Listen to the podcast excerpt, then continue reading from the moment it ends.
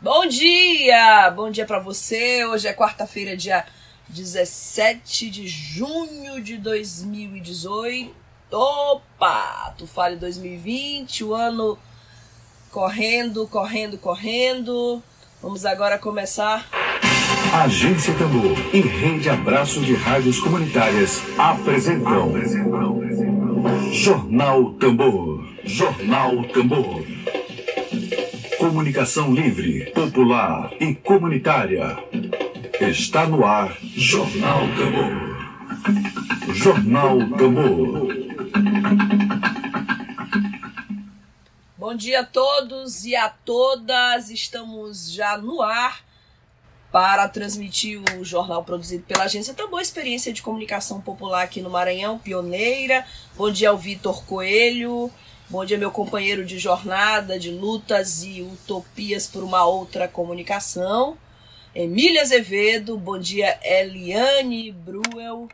Bom dia você, Lília. Bom dia a todos que estão conosco, o vereador Jackson. Bom dia a todos e a todas. Desejamos uma ótima quarta-feira para você e, claro, muita saúde. Desejamos que você fique em casa e só saia se for extremamente necessário.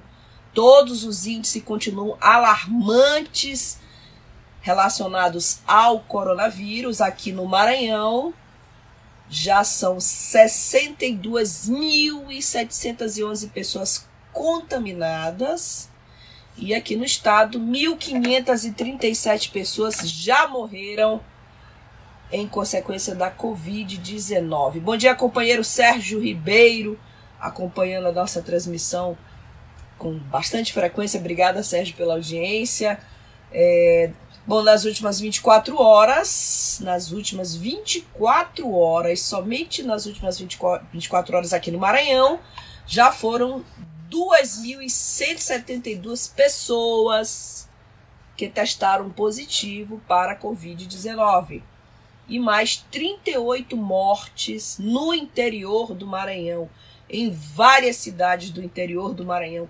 São muitas pessoas. Em Pinheiro, Imperatriz, a situação em Imperatriz é muito delicada. Imperatriz sempre foi a favor de aberta, da abertura do comércio, não somente a população, parte considerável da população, como o poder público. Então, Imperatriz, Pinheiro, Turiaçu, Nina Rodrigues, Bom Jardim, Água Doce, Maranhãozinho, Pindaré, Mirim, Coelho Neto, Guimarães, Duque, Bacelar, Rosário, Cururupu, Centro Novo. Vou pedir ao nosso querido Bilé Júnior, nosso produtor, que ele faça o contrário, que ele verifique os municípios onde ainda não há casos registrados do novo coronavírus aqui no Maranhão. Temos 217 municípios maranhenses e tivemos aí nas últimas 24 horas 38 mortes nas cidades maranhenses, nas cidades do interior do Maranhão. Bom, uh, o Sérgio me fala que está sem áudio. É, queria que confirmassem vocês que estão nos acompanhando se a transmissão está realmente com, a, com problemas de áudio, se está perfeita. Bom dia a nossa convidada Fabiana Canavieira, que já está aqui conosco, já está na transmissão. E bom dia ao companheiro Ed Wilson Araújo, que faz parte do projeto da Agência Tambor. Bora rufar! Bom programa, Flávia. Obrigada, Ed, para todos nós. Bom, uh, o Maranhão tem uma média de uma morte de profissional de saúde a cada quase três dias. Lembrando que, bem recentemente, esses profissionais de saúde protestavam pelo óbvio, que é ter equipamentos de proteção individual, máscaras de qualidade. É, a gente já entrevistou aqui pelo menos três ou quatro profissionais de saúde aqui na agência Tambor, enfermeiras, sindicato das enfermeiras, professoras universitárias, como a professora Cirliane, do Departamento de Enfermagem da Universidade Federal do Maranhão. Então é absurdo que no Maranhão há uma média de uma morte de um profissional de saúde a cada quase três dias. Então, foram 31 profissionais de saúde mortos desde o início dos casos da doença do coronavírus aqui no Maranhão no dia 20 de março. 20 de março foi o início da doença. Lembro bem que no dia 21 de março o governador é, emitiu o primeiro decreto com medidas restritivas. Então, esses dados aqui são da Secretaria de Saúde do Maranhão, envolvem médicos, enfermeiros, farmacêuticos. Bom, hoje nós vamos ter um, um bate-papo, um debate sobre educação democrática contra a barbárie e a Semana de Ação Mundial. Vamos falar de educação e democracia, é, essas questões que afetam enormemente o nosso país. Eu vou logo chamar a nossa convidada, a gente pode deixar as notícias para depois.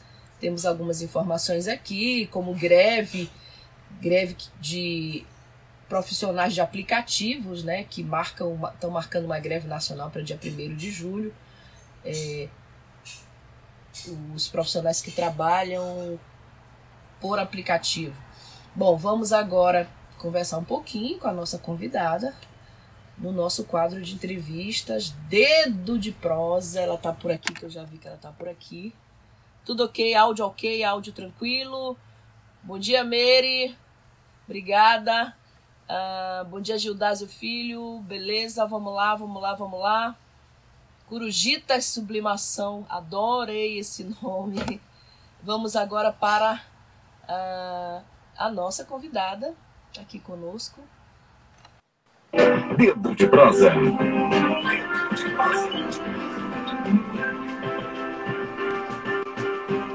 Bom dia, Flávia, querida. Querida, um prazer enorme te receber. Você tá bem?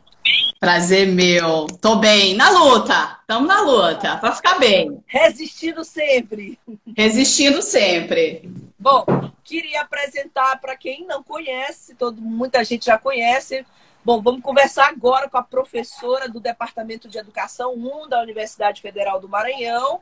Ela é doutora em educação com ênfase nos estudos da infância. Ela é integrante do Comitê Estadual da Campanha Nacional pelo Direito à Educação do Fórum Estadual de Educação e do Núcleo de Educação Infantil da UFMA, Fabiana Canavieira, aqui conosco, atendendo gentilmente ao nosso convite. Vamos conversar com a Fabiana sobre a educação democrática contra a barbárie e a Semana de Ação Mundial 2020.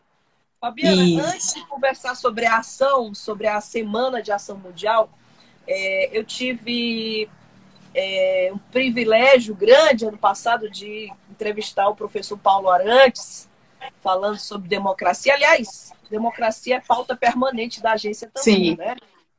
Você sabe disso, né? Sei.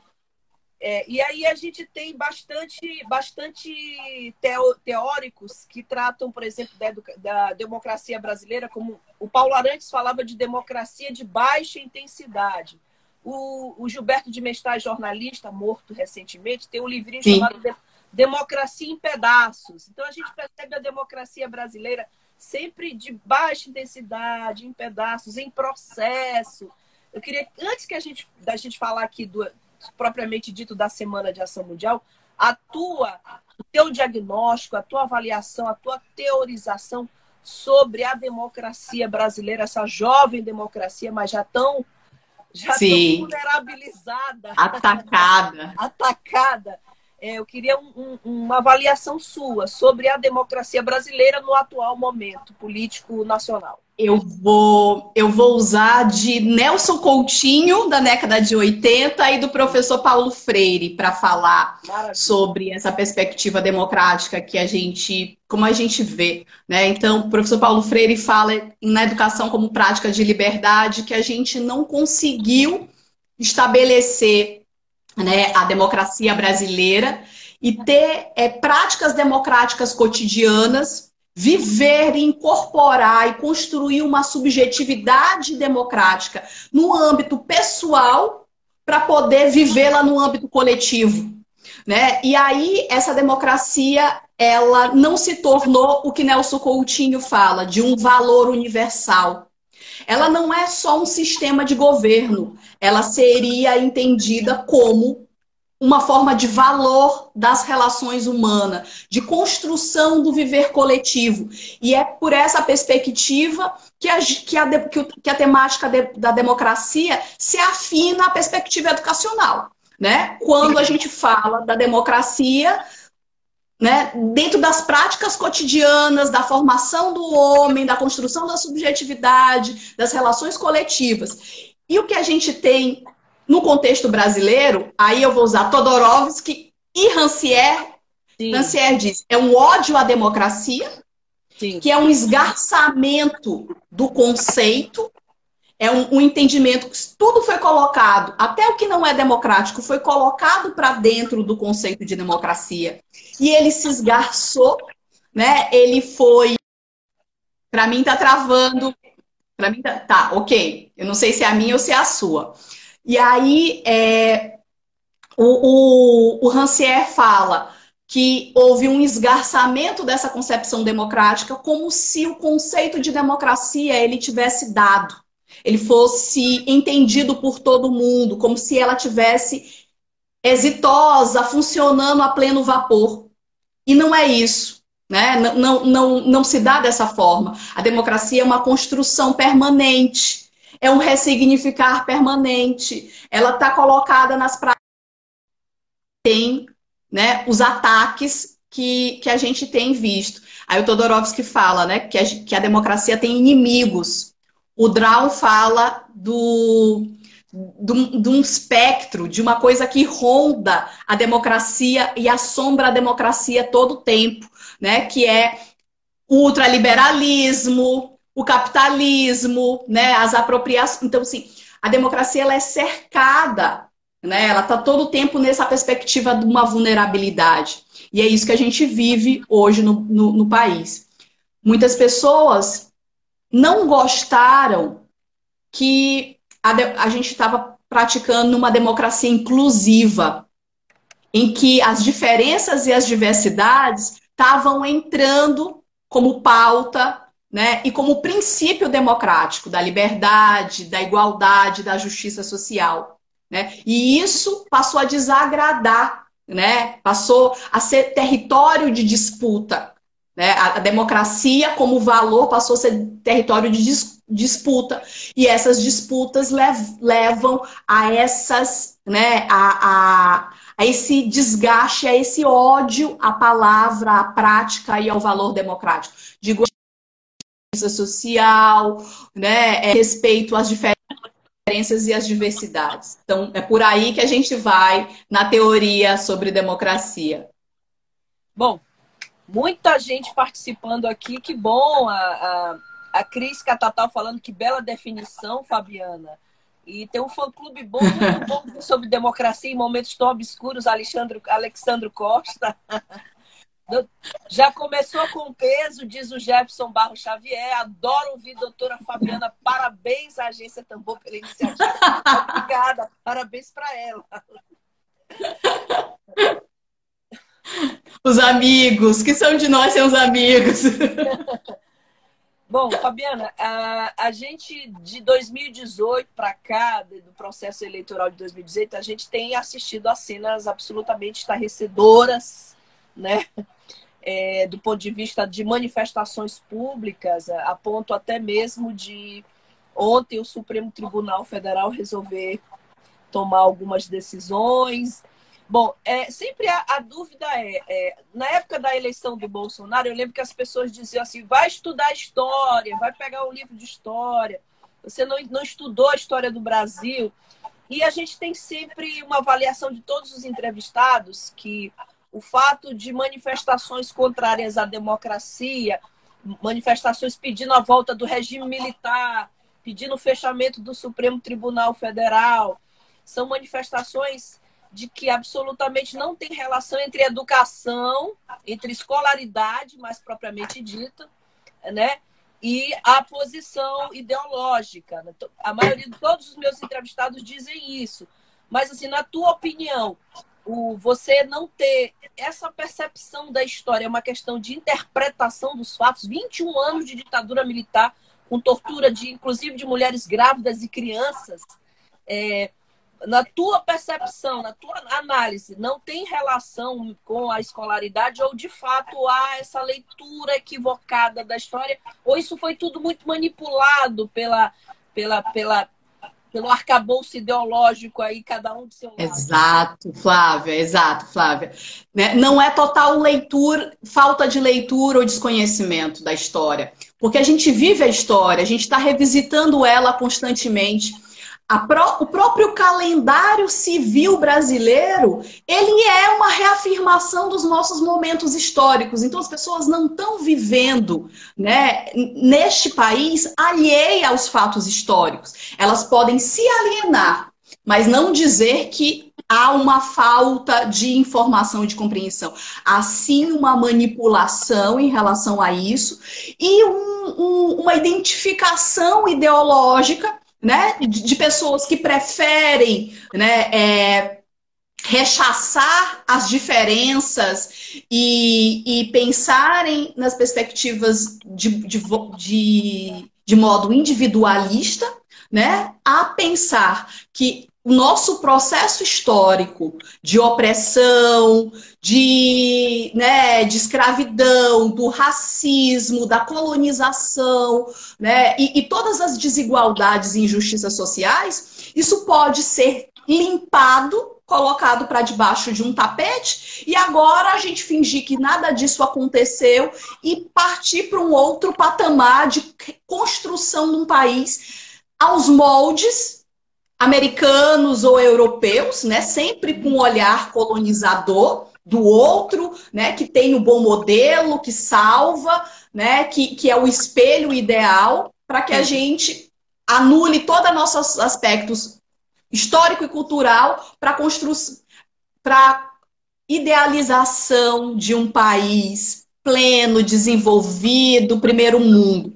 Então tem aí um, um, um processo que é que eu acho que dava para usar até uma categoria psicológica aí de que não é só da alienação política ideológica da perspectiva marxista, mas de, um, de uma alienação que é de si enquanto sujeito identitário de um país, né? de não pertença a essa, às suas raízes, à, sua ancestralidade, ao seu aspecto cultural. Então, né, vou por um entendimento misto aí de, de construção política, ideológica, mas também de problemas de subjetividade, né? Essas questões todas elas levam a esse processo de negação.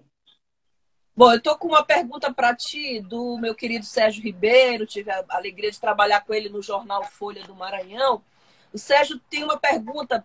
É, eu li a pergunta do Sérgio. Já leu, né? Qual o período da vida política? É muito boa, né? A pergunta dele, Fabio. É, eu escrevi aqui e fiquei pensando que eu vou falar com muito cuidado, Sérgio, porque eu acabei de falar isso na reunião do Conselho Estadual.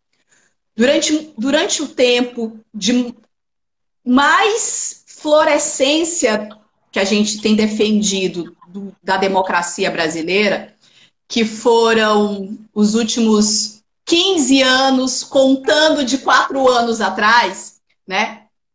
De 89, começo da, dos anos 90, eu acho que ali tinha um clima, tinha um clima de entendimento democrático um pouco mais vigoroso, tinha, tinha mais vigor, tinha mais luta, tinha mais articulação. A democracia ela era vivida naquele momento, né, de forma mais plena. A gente estava construindo esse processo democrático né, pós-ditadura pós militar.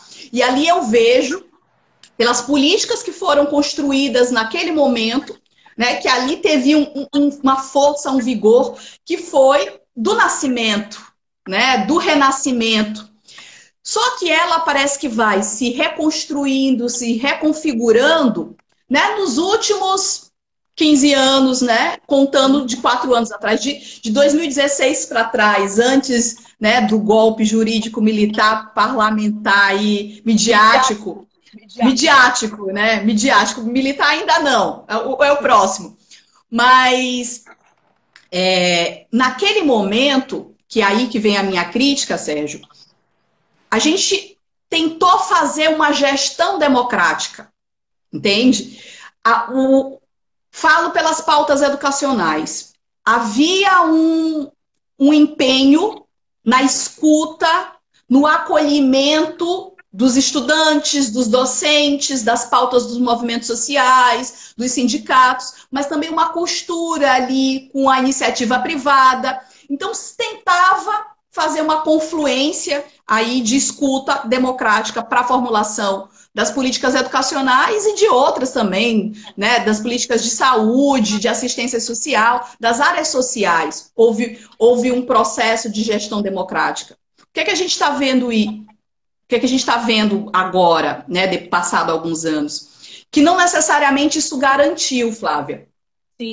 Que é a escuta, a gestão democrática feita de forma representativa por sindicatos, por movimentos sociais, ela não garantiu uma formação democrática na base, uma Sim. consciência, né, democrática nas comunidades, né, nas periferias, nas pessoas desassistidas do processo educacional, nas pessoas com a vulnerabilidade social, numa classe média, né, numa classe média alta. Essa gestão democrática ela não consolidou a democracia como, como valor. E aí ela rapidamente ela perde força, ela perde vigor, né? As questões partidárias e, e sindicais se dissolvem, né? Muito, muito facilmente, muito fragilmente, muito rapidamente, né? E aí isso é fruto, né? Da que nos últimos anos a gestão democrática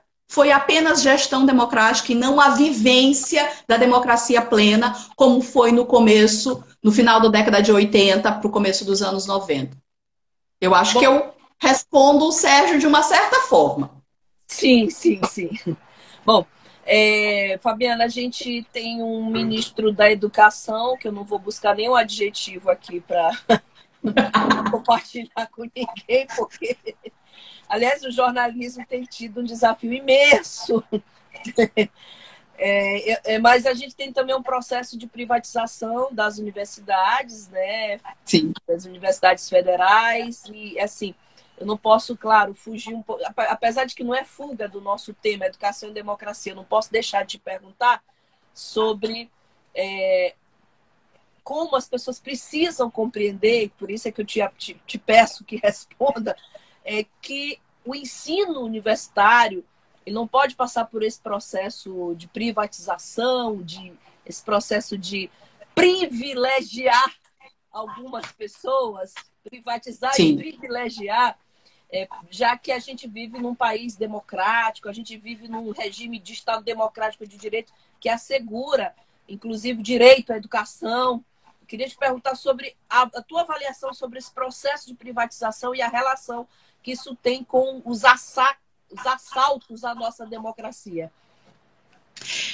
Flávia, isso vem da creche ao ensino superior, à pós-graduação, né? Essa tentativa de mercantilizar, de privatizar as relações público-privadas que estão na universidade, mas que estão também na educação básica, elas são isso que a campanha nacional pelo direito à educação tem pautado nessa semana, que é uma forma de barbárie, né, de práticas antidemocráticas no processo educacional. A privatização ela vem negar, né, ela vem se aliar forças ultraliberais e conservadoras para poder manter uma perspectiva individualista né, de, de, de educação, que é que tu está falando aí, que nega as diferentes, as pluralidades, que nega as pluralidades, e aí ela vem com um ataque né, à, à educação como uma forma de, de sonho dos, da juventude, de potencialidade dos sonhos, mas também da concretização de sonhos. Então, a democracia, a Anísio Teixeira é, escreve em Educação e Democracia que a escola pública e a educação pública são ou deveriam ser a máquina da democracia. Quando a gente se quando a gente não tem educação pública da creche ao ensino superior, a própria democracia fica enfraquecida, fragmentada, Sim. porque a educação superior garantindo acesso, né, da nossa população, né, do nosso povo, das diversas etnias, das diversas pluralidades, diferenças e diversidades, ela garante a, a democracia plena, ela é vivida com a garantia da, das diferenças e das diversidades, contemplando essas pluralidades. Então, quando você tem um projeto elitista de educação, é, educação para poucos, uma educação de um currículo homogeneizado, que vai negando as formas de participação, né, e, e essas pluralidades, essa, essa educação vira um, um pacote, um pacote mercadológico, um, um produto que descaracteriza né, os direitos de aprendizagem, a liberdade de ensino, a educação democrática e a educação como, pra, como máquina da democracia. Perfeito, perfeito. Jefferson comenta o próprio ataque à educação demonstra a sua importância, sem dúvida nenhuma, né? Exato. né?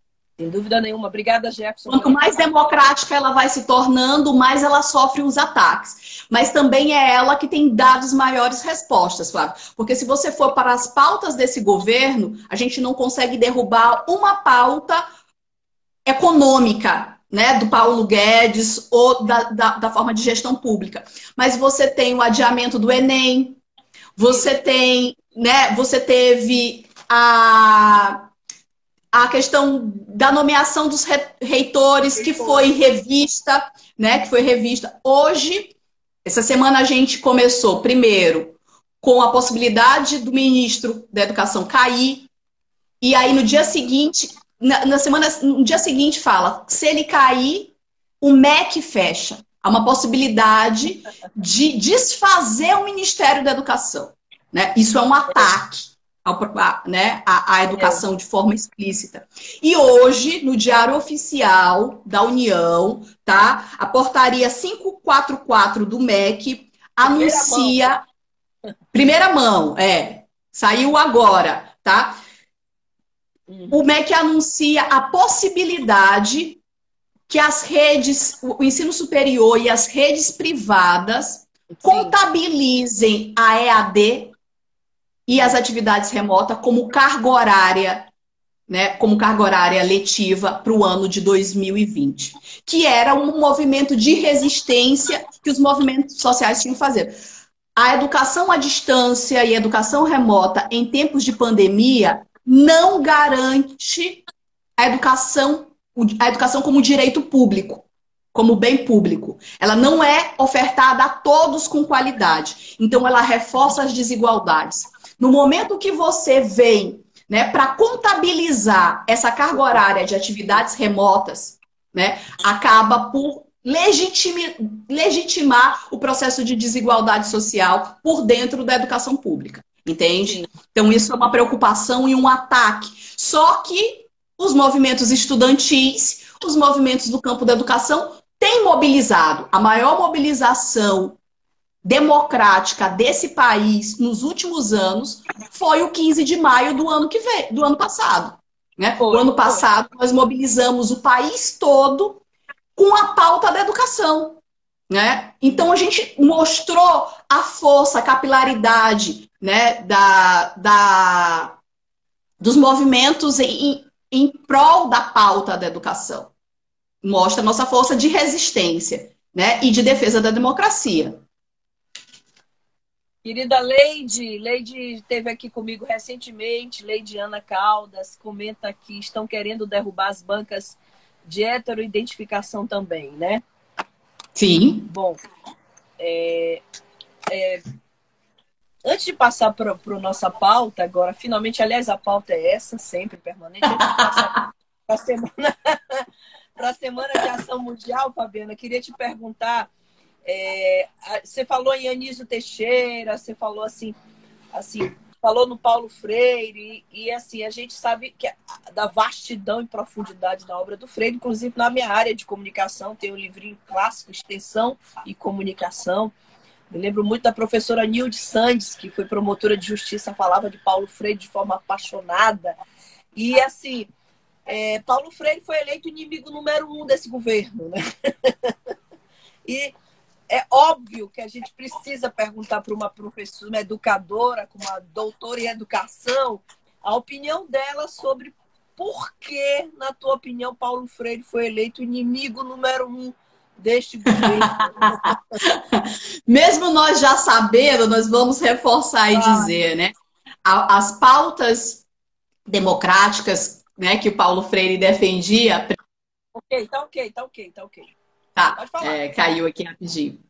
Então, precisam ser combatidas por essa força né, fascista. Né? Então, assim, o que é que a gente tem? O legado de Paulo Freire é uma praxe. Ele foi teórico e ele foi secretário municipal de educação. O que Paulo Freire plantou como secretário de educação no município de São Paulo é responsável pela qualidade educativa da educação da rede municipal de São Paulo ainda hoje. A escuta das crianças, a construção de uma cara de escola democrática, a forma da gestão democrática e transparente, a comunicação direta com as famílias e com os professores. Tudo isso que a gente ainda defende hoje como prática democrática dentro do campo educacional foi cunhado, escrito e implementado na gestão Paulo Freire, na continuação com o Mário Sérgio Cortella e depois a Marta Suplicy revisa, né, revisita e implementa e depois o Haddad vem, visita. Então há um lastro, né, que o Paulo Freire deixou teórica e praticamente para o legado da educação. Há um modelo democrático né? Mesmo eu não gostando da palavra modelo, há uma experiência democrática que foi exitosa, que deu certo, né? No sentido de contemplar, né? Pluralidades, mas a questão de uma identidade nacional dentro do, do, projeto educativo. E não de a gente estar tá, é, se espelhando em currículo europeu para poder construir propostas curriculares dentro do nosso país. E aí Paulo Freire, ele dialogou diretamente com as universidades e ele plantou isso. Por exemplo, todas as políticas, isso faz parte da, da minha tese de doutorado. Então, eu estou falando porque eu pesquisei a educação democrática né, na gestão Paulo Freire no município de São Paulo. Então, Paulo Freire dialogava, ele ligava e convidava os professores da USP, da Unicamp, das universidades, da PUC de, de São Paulo, convidava os professores universitários para ouvirem né, a rede, para uhum. pensarem junto com os professores da educação básica para construir projetos de formação para os professores. Não era a universidade, né, chegando com uma teoria para ser implementada pela rede municipal. O processo educativo era construído de forma coletiva. Aí vieram os conselhos, a rede de conselhos escolares da, da, da rede de São Paulo, que a Marta né, tentou é, implementar. O centro, os centro, os grêmios, né, e os centros dos movimentos de estudante dentro das escolas de educação básica. Os, as associações de pais e mestres, né, as mobilizações né, de escuta eram, eram efervescentes naquele momento. E ele e as pessoas que viveram isso, Flávia, ainda defendem. Sabe? As pessoas que estudaram isso, que viram isso dar certo, levam isso para todos os lugares dentro do projeto educativo brasileiro. Porque o Paulo Freire é o mais citado dos educadores né, brasileiros no mundo. Ele está entre as, entre as maiores referências do campo educação, de uma pedagogia da autonomia, de uma pedagogia como prática de liberdade, de uma pedagogia da esperança, entende? Então, essas, essas categorias freirianas, a dialogicidade, né, as categorias freirianas, elas são, elas são muito caras para a gente e elas são muito ameaçadoras para os nossos para os inimigos da democracia. Então, por isso, eles precisam atacar Paulo Freire, e aí eles atacam a educação, atacam os educadores, atacam o projeto educativo, tá? Então, vai por aí. Não é à toa que está todo mundo dizendo incrível, satisfação ouvir isso de uma pesquisadora, incrível essa live. É, todos os professores deveriam estar ouvindo essa live, diz aqui a tal. E aí, a, pergunta, eu não sabia que a, a, a, tua tese de doutorado era sobre Paulo Freire, então a pergunta acabou sendo Exatamente. Não necessariamente é sobre Paulo Freire, Flávia. Não. A tese de doutorado é sobre práticas democráticas na educação infantil. Que, ali, que na educação infantil. pela obra dele, né? Exatamente. E aí, Hoje acontecem experiências democráticas em algumas instituições de educação infantil e do ensino fundamental, como o Conselho de Crianças, a Assembleia de Crianças dentro das instituições, em que as crianças fazem gestão não só do seu processo educativo, da sua, das suas aprendizagens, como é uma defesa pedagógica, mas as crianças e os estudantes fazem uma gestão do processo pedagógico como um todo, do orçamento da escola, da compra que vai ser feita com dinheiro público que vem para a escola. Então, há escolas em que isso já acontece. E aí eu me interessei em saber por que, que isso acontece, da onde isso vem. E isso vem de Paulo Freire, lá da década de, lá de 89, quando Luiz Erondina foi prefeita, que ele foi secretário. Ele plantou uma semente disso que a rede paulistana e algumas redes que se espelharam e são freirianas continuam a desenvolver. Entende? Por isso há um ataque direto. Perfeito. Bom, já estamos chegando os minutinhos de, aqui do nosso, nosso papo. E agora, claro, vamos conversar um pouquinho sobre a Semana de Ação Mundial 2020, como é que vai ser essa semana, quando é que começa. Ah, é, a educação democrática contra a barbárie. É isso, esse é o tema, eu queria detalhes. Tá. Vamos lá. A Semana de Ação pandemia, Mundial. Né? Isso, em plena pandemia. A, a Semana de Ação Mundial, ela acontece desde 2003, no mundo todo, é uma ação mundial mesmo, acontece em mais de 100 cidades, de forma quase que concomitante. Quando acontece em contextos como uma crise política, como uma situação de greve, né, a, as organizações que implementam a ação mundial em cada país, elas ganham uma certa flexibilidade. Mas na maioria das vezes, como nesse caso desse ano, a ação mundial está acontecendo em mais de 100 países essa semana, de segunda a sexta-feira, de forma concomitante. Essa semana de ação mundial, ela tem a pauta da educação o engajamento, né, a, a, o fomento das pautas educacionais, né, como princípio orientador, a defesa da educação como, di, como direito, como direito público. Então essa é, né, a raiz, né, dessa o, a, a gênese dessa ação que mobiliza vários vários países, que move, que mobiliza o país desde 2003. E a campanha nacional pelo direito à educação, que hoje é um movimento social que agrega outros movimentos do campo da educação, é o maior e mais plural movimento hoje dentro do campo educacional, que tem incidência direto nas pautas executivas e legislativa, ele organiza né, e desenvolve a ação, né, a ação mundial aqui no Brasil. Então, a campanha está com ações que vai da elaboração de guias para a educação no contexto da pandemia, que vai também das lives, né, das ações que vão em nível nacional pela campanha, estão sendo realizadas agora, todas as tardes, às 5 horas, no YouTube da Campanha Nacional pelo Direito à Educação, tem Sim. uma pauta importante de educação contra a barbárie, uma educação democrática enfrentando a barbárie sendo desenvolvida, mas também a campanha tem comitês estaduais. Sim. E aí, em cada estado que tem um comitê, o comitê desenvolve a pauta da Semana da Ação Mundial em nível estadual. A gente dialoga com essa pauta que esse ano foi escolhida, Educação contra a. A pauta da ação em nível nacional é construída coletivamente. Não é a mesma pauta, assim, não, os 100, as 100 cidades que estão fazendo a ação mundial esse ano, elas não estão todas discutindo educação contra a barbárie. Essa é uma pauta que foi né, escolhida e discutida pelo coletivo dos educadores brasileiros. E a estadual, Fabiana, a nossa aqui do Maranhão?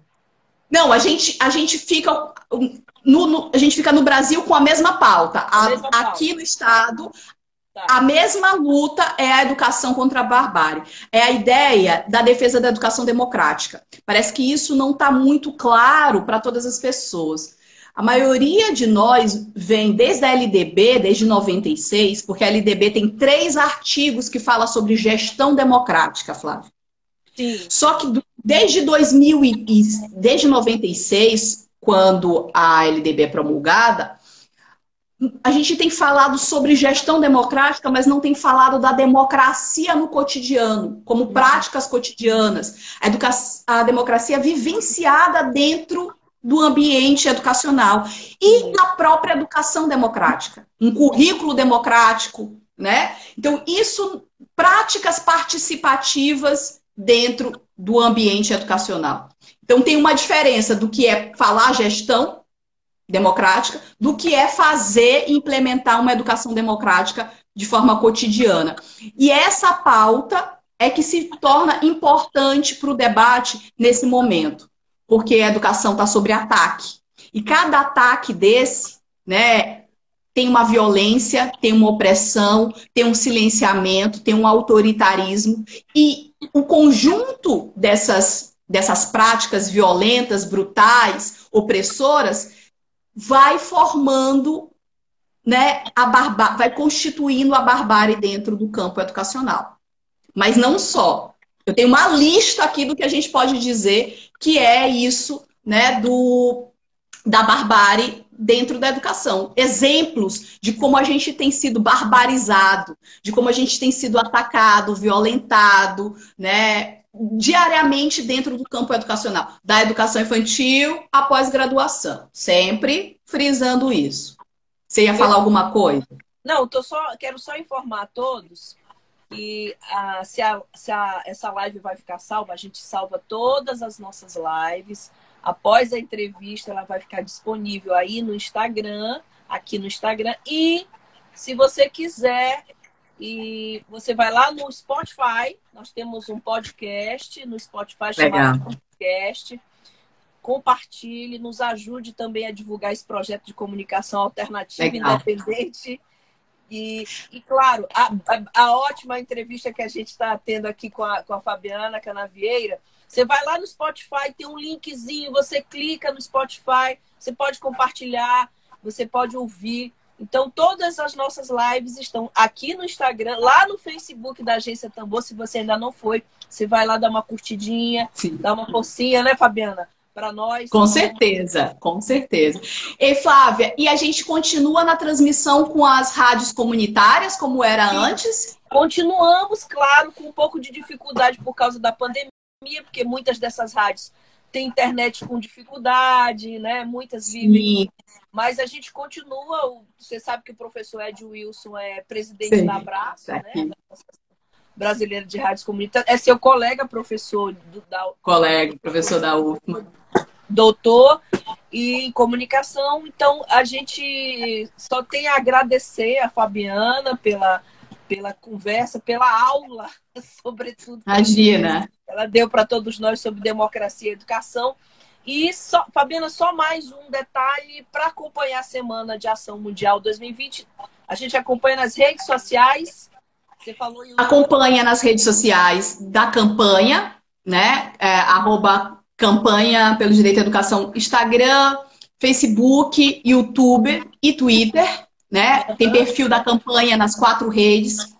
Mas também a campanha, no site da campanha, Flávia, o site da campanha é belíssimo. Já tô aqui. O site, é, o site da campanha, ele é um portal que ele agrega né? Notas técnicas, incidência política, ele dialoga com o MST, com a Undime, com a UNCME, com o MIEIB, com o Fórum de EJA. Uhum. E aí a gente está preparando os guias para esse momento de pandemia que vai do acesso à alimentação escolar pelas crianças, mesmo afastada da escola, a é. rede de proteção né, das crianças e dos adolescentes contra a violência, as contra as crianças e adolescentes na pandemia, vai esclarecendo o que é AD, o que pode e o que não pode, né, amparado pelo, pelos ordenamentos legais Sim. do campo da educação.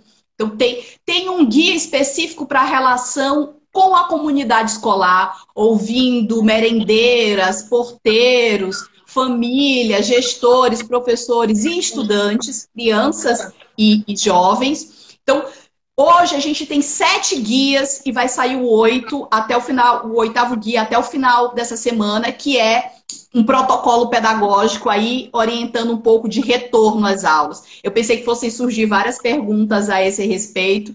Esse é uma outra pauta importante, que é o retorno das atividades. A gente vai te convidar para voltar, claro, está todo mundo pedindo. Por favor, já estou convidando.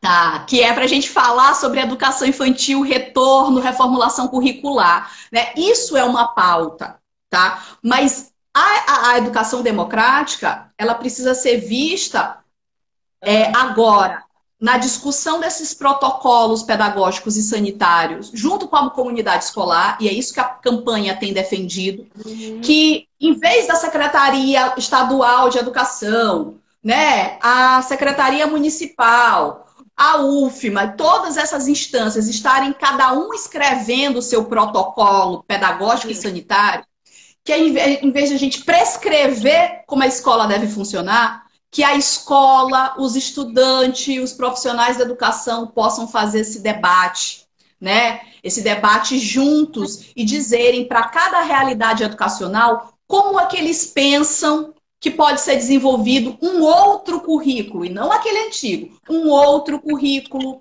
um outro calendário, né, uma outra forma de organização. E isso é um debate em que a gente exerce a democracia no cotidiano, no meio da barbárie, no meio da crise, no meio da pedagogia cruel do vírus. Entende? Então a gente junta aí as duas pautas desse momento, que é a defesa da educação democrática na pauta da pandemia.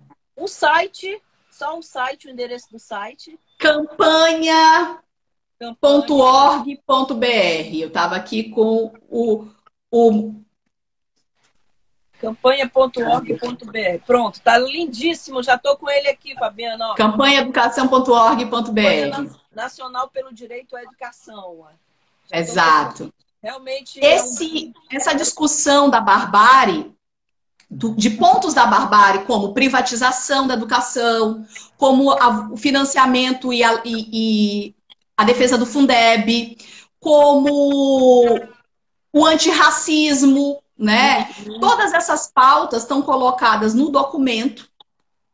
Sim. O manual da SAM dessa semana, Educação contra a Barbárie. Esse nome, né, finalizando aí, esse nome Educação contra a Barbárie é do Adorno, né, do filósofo alemão. Ele escreve no livro Educação e Emancipação. Engraçado que, que, que não é engraçado, para mim é muito muito emblemático, porque quando Adorno escreve Educação contra a Barbárie, ele está falando numa rádio. Ele está ele tá falando numa rádio né, na Alemanha, em 68, em que ele é chamado para falar sobre a barbarização do movimento estudantil. Então, os estudantes fizeram uma, uma manifestação contra o aumento das, da, da passagem do transporte público. E aí, essa manifestação virou um ato grande que foi reprimido, né? E o Adorno é chamado na rádio para dizer que o como se fosse, como se ele fosse dizer que o ato, a mobilização dos estudantes, tinha sido um ato de barbárie. E aí ele vai dizer que não, que a opressão, a mobilização dos estudantes e a violência e, e, né, e toda a violência e a crueldade colocada em cima da pauta dos para reprimir a pauta dos estudantes, isso sim é a barbárie. E aí ele começa a teorizar e a desenvolver isso.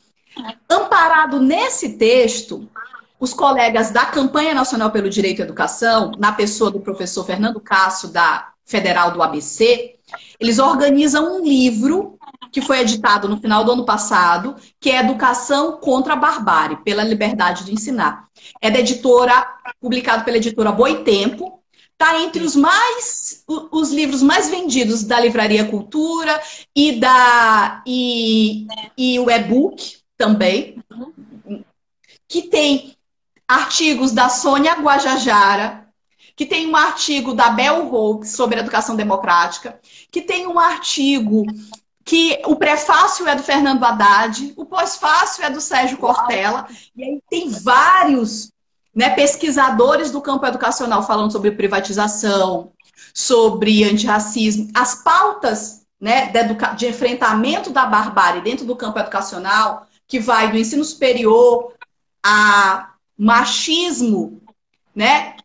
E a educação burguesa de dizer que os bebês precisam ser cuidados pelas mães e não irem para a creche, está colocado nesse livro. E por isso ele se torna tema dessa ação. Fabiana, muitíssimo obrigada. Que pena que a gente tem que encerrar, porque senão o Instagram vem interrompe a transmissão, né? Ele interrompe depois de uma hora, ele interrompe, mas assim, a gente tem muitas coisas para continuar conversando, muitas pautas. É, a gente, em nome de toda a agência Tambor, que está trabalhando em casa, cada um em suas casas, tá? Estou na minha casa, Emília Azevedo está na dele, todo mundo. A gente queria te agradecer. É, e Eu que agradeço. A, a, participação de todos, é, é, alunos, ex-alunos. Sim, clube. Adoro meus ex-alunos, são maravilhosos. Obrigada e assim. Obrigada boa, a vocês, queridos. Uma boa quarta-feira para ti e até breve. A gente diz até, até breve. Saúde e vigor para vocês todos da Rádio Tambor. Vamos continuar resistindo. abraço para todo mundo. Obrigada pelas perguntas, pela troca e avante. Perfeito. Abraço. Abração. Beijo. Beijo. Excelente é, a gente encerrar uma uma entrevista dessa, um dedo de prosa desse, é, muita consistência e afetividade ao mesmo tempo. É, foi muito bom, muito bom estar com vocês aqui hoje, é, nessa quarta-feira, com a professora Fabiana Canavieira, falando de educação, falando de democracia, falando daquilo que efetivamente transforma uma sociedade de fato. Então, queremos agradecer a todos vocês. Amanhã eu tenho aqui um, uma entrevista feita com o Jefferson Taylor, que veio falar aqui, gravou já para a gente aqui um áudio sobre a semana, sobre o dia 28, dia do orgulho LGBT. Amanhã a gente compartilha com vocês. E agradecemos a todos e a todas pela participação. É, visite o site da Agência Tambor, visite o Facebook da Agência Tambor, curta, divulgue. Nós somos um grupo de jornalistas, um coletivo de jornalistas independentes. Não temos nenhum compromisso político com nenhum grupo político de extrema direita. Estamos aqui fazendo comunicação a serviço do interesse público, da democracia, da educação. Um abraço para você, Anne Catarine, maravilhoso, Coralina Diniz, a Leide Ana, Leide, obrigada, Leide, obrigada a todos. Vamos embora, a gente volta amanhã. Bom almoço para todo mundo. Vamos voltar amanhã. Tchau, tchau, tchau.